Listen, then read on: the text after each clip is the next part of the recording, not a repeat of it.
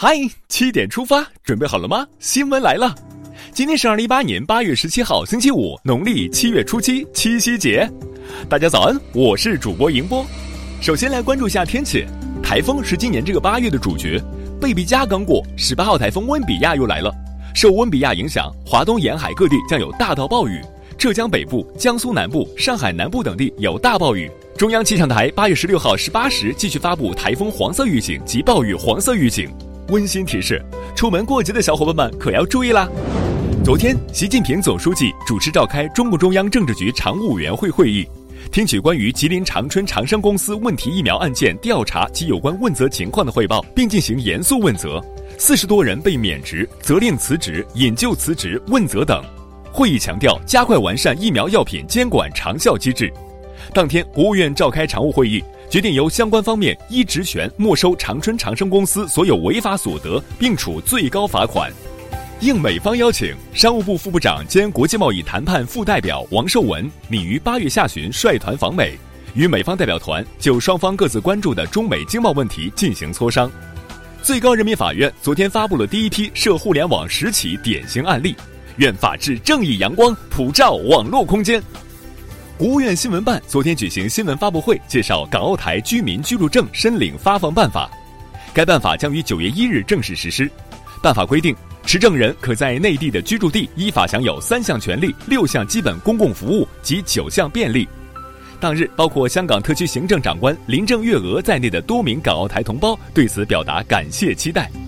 以人民为中心，给力！国家文物局近日对四川文物被装采重塑、人为破坏情况进行了全面排查，并要求四川省文物局全面加强有效管理，强化日常监管巡查。国家药监局昨天发布消息，我国自主研发的治疗复发或转移性乳腺癌创新药马来酸比洛替尼片艾瑞尼近日通过优先审评审批程序获准上市。下面关注总台独家内容。七夕是我国传统节日中最具浪漫色彩的一个节日，寄托着人们对于圆满爱情和美好生活的向往。八月十七日晚八点半至十点半，中央广播电视总台央广中国之声推出特别节目《七夕诗会》，广播直播和网络视频直播同步呈现。来自中央三台的播音员、主持人以及社会各领域的爱情典范联袂吟诵经典诗篇，歌颂相濡以沫、忠贞不渝的美好爱情。弘扬同甘共苦、琴瑟和鸣的和谐家风，积极倡导健康正确的爱情观和人生观。接下来了解一组资讯：我国第一艘自主建造的极地科学考察破冰船“雪龙二号”，目前已完成全部主船体的结构合拢，雄姿出现。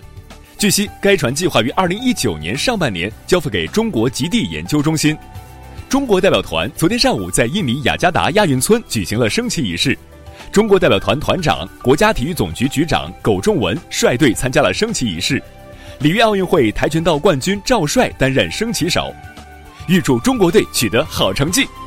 昨天，广深港高铁香港段试营运工作顺利完成，高铁西九龙站将于九月一日和二日首次举行开放日，供市民参观。合肥人社局近日就人才落户问题出台新规。对符合条件的人才发放博士每人每年两万元，硕士每人每年一点五万元，本科毕业生每人每年一万元，大专高等职业院校毕业生每人每年零点六万元的租房补贴。人能尽其才，则百事兴。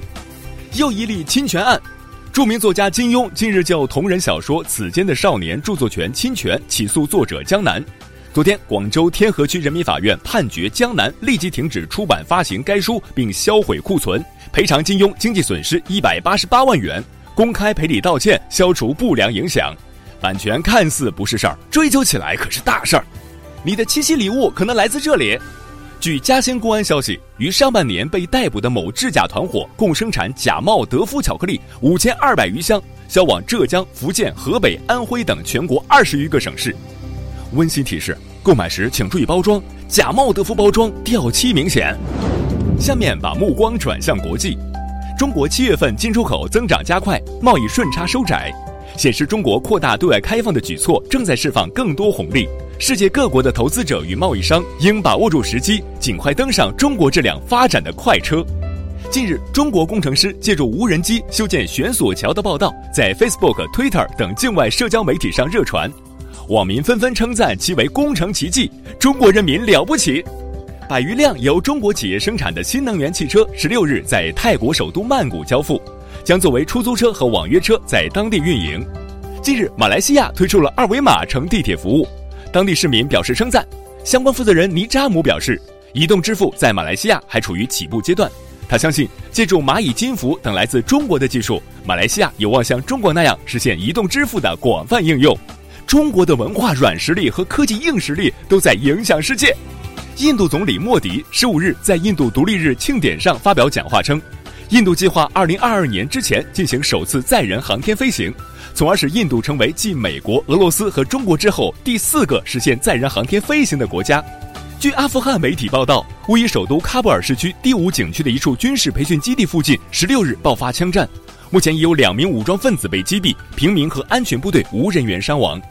日本太空电梯协会近日在福岛县最新测试了太空电梯技术，成功实现了机器人从电梯空中跳伞降落至地面，模拟了机器人未来在其他行星着陆的场面。最后是今天的每日一席话：海内存知己，天涯若比邻。二零一四年七月十六日，习近平主席在巴西国会发表演讲，用“海内存知己，天涯若比邻”形容中巴关系，指出中国和巴西远隔重洋。但浩瀚的太平洋没能阻止两国人民友好交往的进程。海内存知己，天涯若比邻，出自唐代王勃的《送杜少府之任蜀州》，意思是四海之内存有知己，即便是远在天涯，也觉得像近邻一样。好了，七点出发就到这里，咱们明天见。